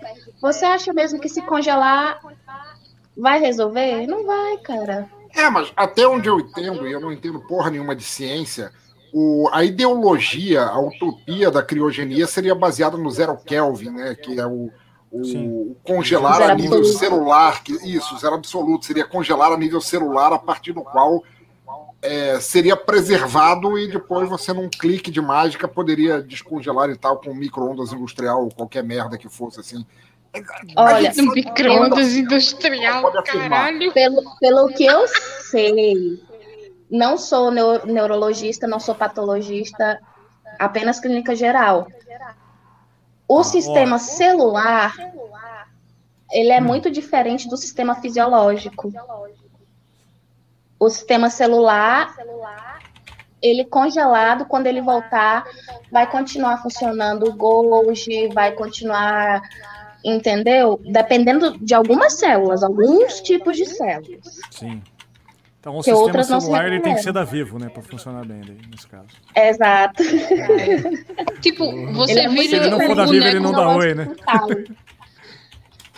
Você vira o boneco do morto muito louco. Se funcionar, você vira o boneco do morto muito louco, só que com a e cabeça consciente, eu vou... sem poder falar, sem poder fazer nada. Ó, não, eu, realmente, eu realmente acho que esse tópico dá uma boa discussão. E eu prometo fazer uma pesquisa para ver se eu consigo montar uma pauta. Não sobre criogenia em específico, mas sobre preservação do corpo no pós-morte. Assim. Tem. Quem sabe uhum. colocar em carboneta seja melhor, sabe? Alguma coisa assim. Olha aí. É, então, Isso vamos... foi um sermão suave do Trabuco dizendo não estrague minha pauta. Eu tenho uma hora A gente tá falando de quase morte, não de morte, caralho. Exato. É, eu vou trazer, tem mais dois casos aqui pra gente poder encerrar. É, o próximo dele é o Cético e o Paraíso. E, obviamente, gente, vamos falar, cara. Não, eu chamei aqui, eu sempre falo, chama aqui para falar. Se o papo tiver bom, não tem por que cortar o papo. É, então, no caso do seu cético e seu paraíso, o, o, eu acho legal que eu faço o caos e dou um, dou um título, né? Ninguém se importa com essa porra. Né? Eu só falar isso. o, o grande cético e professor da Harvard, ele é notório conhecido por, por textos de ceticismo, principalmente quando ele era professor. É, o seu neurocirurgião, Dr. Eben Alexander, ele acordou com uma dor de cabeça fora do comum, assim, fudido, assim, pá, bagulho dói muito, dói muito, dói muito e foi levado para o hospital e ele foi diagnosticado com algo bem simples. Ele estava com uma meningite bacteriana. E a bactéria estava tão pouquinho assim enraizada no corpo dele que ela tinha entrado no fluxo cérebro-espinhal e a dor que ele sentia era, na verdade, literalmente a bactéria comendo o cérebro dele e desligando o córtex. Tipo, o cara tava. Uh, tava muito ferrado. Muito ferrado, cara. É, ele ficou exatamente uma semana em coma e totalmente desacreditado por todo, todo o grupamento médico que cuidava dele, né? E, porém, milagrosamente, contrariando todo tipo de estatística, ele voltou à consciência. E segundo o próprio neurocirurgião, é, na semana que ele ficou em coma, é, a alma dele ficou pairando acima de nuvens e ele viu seres transparentes que ele descreveu sendo algo como entidades superiores que cruzavam o céu ali voando, ficavam voando em cima do céu ali perto de onde ele estava. E a impressão que ele tinha é de como se ele já estivesse naquele lugar, se ele conhecesse aquele lugar, né? E sendo que ele não tinha e ele fala que ele não tinha nenhuma nenhum tipo de memória da vida passada que ele estava ali. Tipo, ele ficou no, num umbral, um umbral bonito assim, sabe? É... Eita. E aí isso fez com que ele abrisse seus olhos. Ele publicou uma série de livros, principalmente sobre a, o primeiro foi sobre essa experiência dele e depois ele conduziu várias pesquisas sobre o tema. E até hoje ele é bem é um dos, um dos nomes de grande referência disso, principalmente pela, pelo seu início cético e negando toda essa parte, até porque ele era neurocirurgião, né? Ele é ainda neurocirurgião, né? você não deixa de ser neurocirurgião a não ser que você mate alguém. É, ou se aposente, obviamente. Nem é isso. Nem isso, é, nem isso. bem, bem frisado, cara. Obrigado. Sabe qual o nome disso? Karma. Qual? Karma. É, eu acredito. Porque é uma piadinha que tem que o neurocirurgião ele é Deus, né? Ele tem o poder de transformar Sim. pessoas em vegetais. Então foi karma. Se você votar um certo mas candidato é só uma brincadeirinha, aí, você gente. um vegetal, assim, é, mas... eu acho é uma little joke, boa, é muito... gente, é uma é. little joke. Sim, eu acho essa piada muito boa, muito pesada, e é do tipo que eu gosto. Tá lá amanhã no Twitter. Cala Borges fala que. é, que neurocirurgião. Tem transforma pessoas em vegetais. Né? Tipo. É, muito bom, muito bom. O... E para finalizar, o último relato que nós temos é do grande Lars Grael, né? Para quem não sabe, Lars Grael é, é, um dos maiores nomes do esporte brasileiro, apesar de considerar que o que ele faz não é esporte, mas enfim, ele é um dos grandes esportistas brasileiro. Ele é um velejador. Ele foi campeão na classe Snipe em 1983. Na classe Tornado, ele passou de participou de quatro Jogos Olímpicos: Los Angeles 1984, Seul 1988, Barcelona em 1992 e Atlanta em 96. E ele subiu no pódio duas vezes, sendo medalhista de bronze em 88 ao lado de Clínio de Freitas e em 96 com Kiko Pericano. E em 2015 ele conquistou, já após o evento que a gente vai falar, ele conquistou o campeonato mundial na classe Star ao lado do Samuel Gonçalves, a grande promessa do, do da vela brasileira, graças ao projeto Grael, que incentiva esse tipo de, de pessoas. Eu, eu realmente acho que navegar não é esporte, é o bagulho que você faz por hobby porque você é milionário, mas tudo bem. É... Aquela. Não é preciso. É, exato. É, no entanto, em 1998, o Lars Grael ficou muito famoso ao redor do globo, além de ter já a sua fama pelos seus suas conquistas no, na área do esporte. É, para quem não sabe, todos nós aqui temos idade para saber, e foi muito impactante na mídia. É, em 98, ele sofreu um grave acidente. Ele participava de uma regata em Vitória, no Espírito Santo. Beijo, Renan. E uma lancha acabou invadindo a área que o artista estava e atropelou o barco dele. E ele teve a perna direita decepada pela hélice da embarcação, que foi pilotada pelo empresário Carlos Guilherme de Abreu e Lima. Vale um cancelamento nesse cara, mano. Porque na época o... a polícia do Espírito Santo concluiu que fez um laudo ali e falou que, de fato, o Carlos Grêmio estava totalmente embriagado. E a desculpa dele foi que ele simplesmente não conseguiu ver o barquinho. O barquinho. É, ou seja, ele simplesmente invadiu uma área demarcada por uma competição. E o veleiro do Lars era bem pequeno. É, eu peguei até as estatísticas do, do veleiro. Ele é um veleiro da classe Tornado. Ele tem mais de 6 metros de comprimento, quase 12 metros de altura e contando Eita com a área de. Só a área da vela dele dá quase 20 metros quadrados. Ou seja, você e invade viu, uma não, área foi? demarcada e não vê um bagulho do tamanho, sei lá, de um prédio de três andares, pô, você tá de sacanagem, tá né, bicho? É. E é nessa hora, a, as lanchas são como os carros e a, as, as motos como jet ski. É exatamente isso.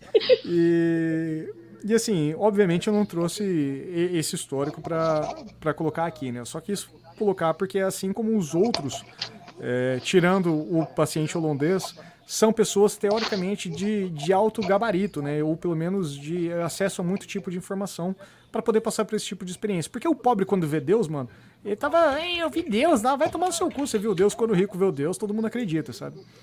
É verdade. É.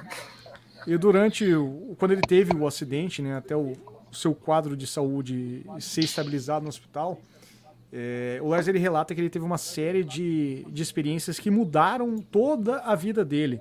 Ele deu uma entrevista pro Fantástico, eu até ia colocar o vídeo aqui pra gente tocar, mas eu fiquei com medo de dar problema no som.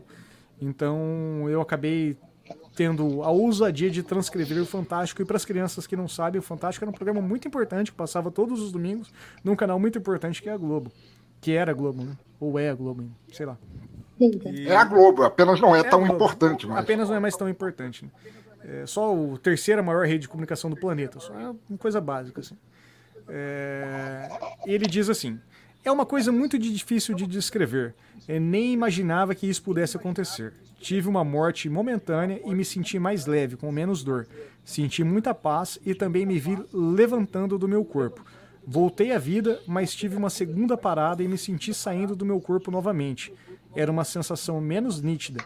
Acho que estava partindo mesmo. Foi coisa de segundos, mas parece que o tempo ficou parado.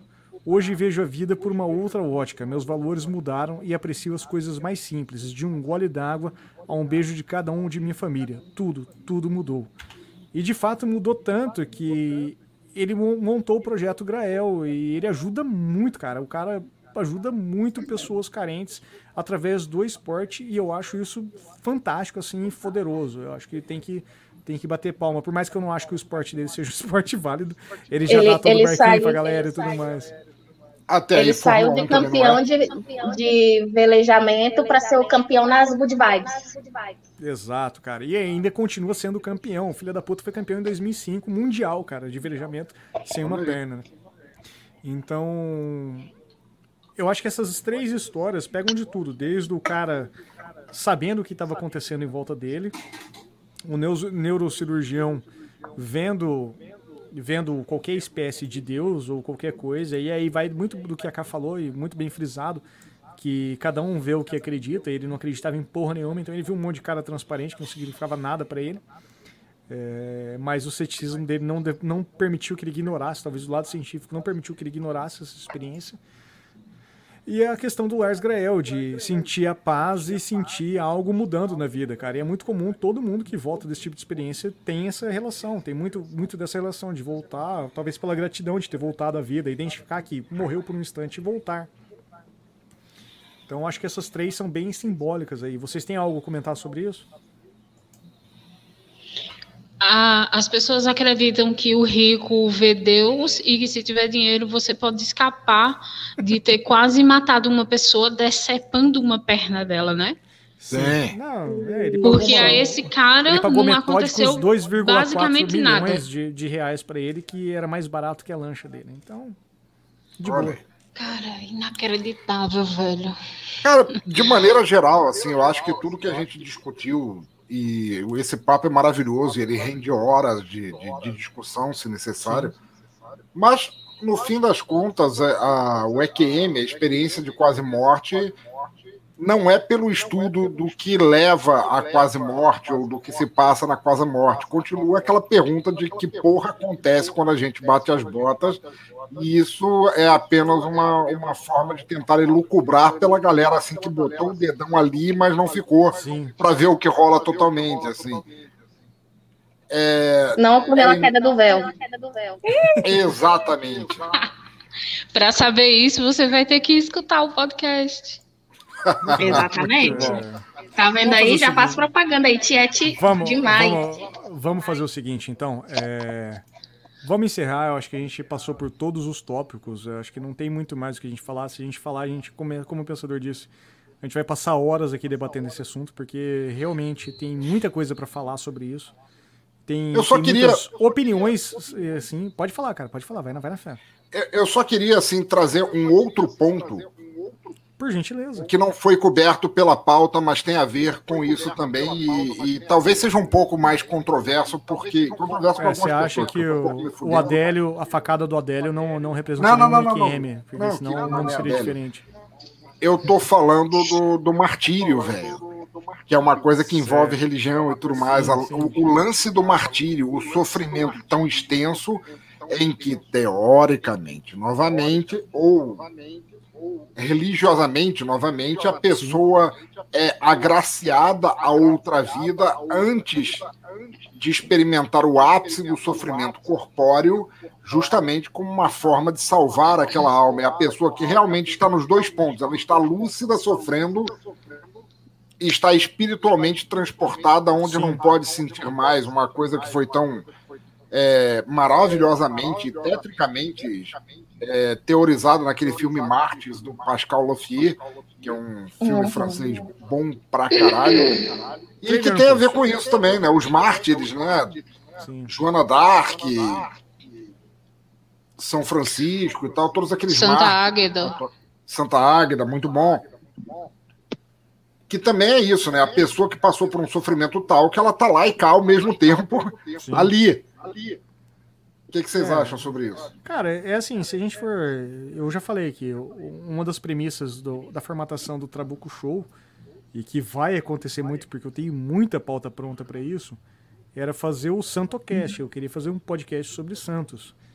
E tem muita uhum. história de santo que literalmente morreu de fome e voltou à vida. Tipo, o cara foi acordado por alguma entidade de luz e o cara foi, sei lá, mudou a vida dele, alguma coisa. Ou o próprio Santo Inácio, por exemplo, que seria o primeiro da minha pauta, que é provavelmente um dos próximos episódios que eu quero falar muito sobre Santo Eu gosto muito da história de Santo Inácio. Porque eu gosto muito, eu já, todo mundo que me acompanha há muito tempo sabe que eu adoro Sim. a história do Brasil. A história do Brasil é muito interessado com jesuítas, e jesuítas né, não existiria sem Santo Inácio. É, então, e eu estudei no Colégio Santo Inácio uma boa parte da minha vida, colégio particular, sim, eu sou, sou branquinho mesmo. É, fazer o quê, cara? Desculpa se meu pai e minha mãe tiveram dinheiro. Realmente, eu tô, tô trabalhando no mundo para fazer isso, mudar, fazer a minha parte. Não tô, tô trabalhando com um serviço social.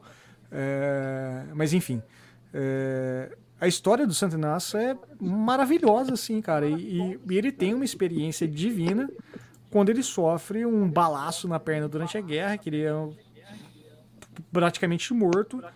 E ele acorda falando que viu Deus, e ele vai peregrinar, e o caralho é quatro, monta a ordem jesuíta, entre muitos, muitas aspas aqui pulando muitos parágrafos. É, mas é tudo isso se baseia, a gente entra nesse caráter da, da de visualização, de vislumbres, assim, de coisas maravilhosas. E, e, é por isso que eu falei aquela hora do, de São Paulo, assim, que eu não queria entrar nesse, muito nesse detalhe religioso, porque se a gente entrar nesse ponto religioso, a gente acaba anulando tudo que existe, sabe? E, e eu não acho que a gente tem que anular isso. Eu acho Exato. que eu acho que a gente tem que realmente dar, dar crédito para quem tem crença e dar crença para quem não tem crédito, sabe? Eu acho que acho que a gente tem que achar um ponto de equilíbrio entre esses, essas duas vertentes. Porque, de fato, cara, é... se uma a cada dez pessoas tem esse tipo de experiência, a gente não pode anular isso. Não tem Nunca. como anular isso. É, se essa experiência acontece, como eu disse lá no, no, início, com um cara, com um Inuit do Alasca e com um, um, monge tibetano, e eles escrevem as mesmas coisas, sem se conhecerem, sem ter ligação nenhuma, e com crenças completamente diferentes, e aí eu falo até de crenças análogas ao próprio cristianismo, que é a base de todas as crenças que nós temos hoje, querendo ou não, nós fomos criados né, num ambiente cristão. É por mais que a Ká falou que não vai na igreja, mas ela cresceu nessa cultura, nesse meio, permeou esse meio, né? Isso. É, nós somos bombardeados por isso o tempo todo. Então, sei lá, cara, eu acho que alguma coisa tem nessa porra. Eu acho que vale, por isso que talvez tantos Com estudos certeza. depois de dois, dos anos 2000 estão acontecendo para cá. E eu acredito muito nessa, nessa parada da evolução da tecnologia e nesses registros, porque assim, se, se você parar para pensar, eu não sei de verdade quando que foi inventado o desfibrilador.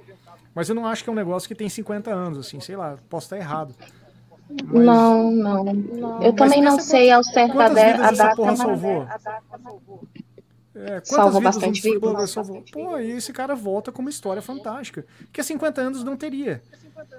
Porém, é o que eu falei na abertura do programa, Tom e Jerry é de 1930, cara, e já falava da história do, do, do Tom saindo do corpinho, assim, o fantasminha saindo, sabe? E, e a, a crença total, a crença cristã, a crença total, a crença ela, uhum. ela funciona com um sistema de penitência e recompensa, né? Castigo e recompensa. Exatamente. Era exatamente então, o que eu então, ia falar também, agora. Então, acho que isso também. Isso. Ia... influencia muito no nosso convívio social, no, no nosso, até mesmo no nosso caráter, conduta, tudo. Eu ia responder sabe? a pergunta do. Eu ia responder a pergunta do pensador agora. O martírio. Para que, que o martírio serve? O martírio serve basicamente para comprar a sua entrada para o céu. Sim. E eu acho isso extremamente triste. Porque você não vai, você não vai ascender, a, ascender espiritualmente com fazendo coisas boas, é, ajudando o seu semelhante, transformando a vida de alguém pra, pra, para o lado positivo. Não, você precisa ter a sua vida transformada, bombardeada, você precisa ser atacado, maltratado, vilipendiado, para esperar uma recompensa que talvez nunca venha. É o, muito o, triste. O Cif, olha, olha, olha que o que mágico que o, o, eu acho que a frase do, do Lars, do Lars Grael, eu acho que ela é muito impactante justamente por isso. Porque ele fala que ele reavaliou a vida dele de tão forma que tudo passou a ser importante para a vida dele, desde um simples gole d'água a um beijo num familiar. Cara, um gole d'água não é nada, mano. Já dizia Chorome, né? Um copo d'água e um boquete não se nega a ninguém. Então, assim, eu queria, eu queria aproveitar, deixa, falando do, dos meus grandes amigos do Chorome, beijo para todos, amo vocês. É, deixar, deixar o comentário do Luciano Dias destacado aqui, que ele fez um comentário excelente, onde ele diz: Viu? Lady Sif finalmente assumiu que é um podcast. O finalmente podcast. quem colocou fui eu. Mas é, pela largar a mão de ser babaca e assumir essa Assumida. Então, Saiu do armário que, dos podcasters. Exato. Para nós encerrarmos, eu gostaria que a Lady Sif fizesse sua despedida e o seu jabá, por motivos óbvios. Vai lá, Sif. É, eu assumi que eu sou podcaster e eu vou assumir muito mais coisas daqui a uns dias. Assumir um site, assumir uma, assumir um site, assumir um feed e é isso aí. É isso aí, mano. É, eu, eu gostaria de agradecer ao Trabuco pelo convite, foi excelente para mim. É sempre maravilhoso gravar contigo, Trabuco, com vocês. Ah, para convidados. E é, para vocês saberem o que acontece depois da morte, tem um podcast Morre. que eu escrevo. Um podcast que eu escrevo, que eu narro e conto. Não, morreu, morri duas vezes, mas Cliff me mandou de volta aquela safada. O Queda do Véu é um é um storytelling de um sobre um anjo da morte que conta como é encontrar as pessoas na hora mais difícil da vida delas, Sim. que é ir para o outro lado. É Esse bom, podcast está é no Esse podcast está lá no Teatro Escuro. Vocês podem encontrar no feed do Pensador, assim como outras participações minhas com a galera que está aqui. E no Twitter do arroba Queda do Véu, o Cliff tá lá. Se você quiser bater um papo com ela, é só chamá-la. arroba Não, Queda assim, do ó. Véu. Vai lá, pode falar. Arroba Queda do Véu no Twitter. E eu, a pessoa que leva os recados de Cliff. É, afinal, eu só conto uma história. É, arroba no Twitter e no Instagram, que são as redes que eu estou mais presente. E no Telegram, eu estou ali no grupo do Pensadores. Em outros grupos também, é só chamar que a gente conversa aí. No grupo do Cobre, né? no grupo do Cobre, exato. No grupo do Cobre. É, é... sim. O... Kai Borges, minha querida, fale um pouco sobre você, fale um pouco Hello. Onde a gente encontra. Eu peguei seu Twitter para colocar ali no começo do programa, no quadro de participantes. Você no Twitter desde 2018, eu fiquei até com vergonha de colocar.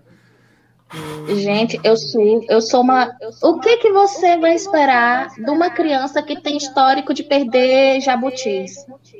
Pois é. Então, eu sou, eu sou uma velha de 90 anos nas redes sociais. Eu não sou ativa em lugar nenhum. Male, male no grupo do Telegram e no grupo do Trabuco, lá no WhatsApp. Aí vocês marcam lá minha arrobinha que daqui a dois anos eu vou responder. Cara, eu faço a mesma coisa, então acho que os ouvintes já estão acostumados, fica tranquilo. Ai, é... muito obrigada, viu, pela, Não, isso, pelo mano. convite. Eu que agradeço. Eu tô com Revestrais desde a semana passada, porque eu sou uma tiete desse pessoal que está aqui nessa sala, nesse chat agora. Então, dá um pouco de nervosismo, né? A gente fica nervoso. Não, para. Mas agradeço demais pelo convite. Eu vou falar uma coisa que serve para você, para a CIF, para todos os outros participantes que estão aqui, inclusive o Pensador.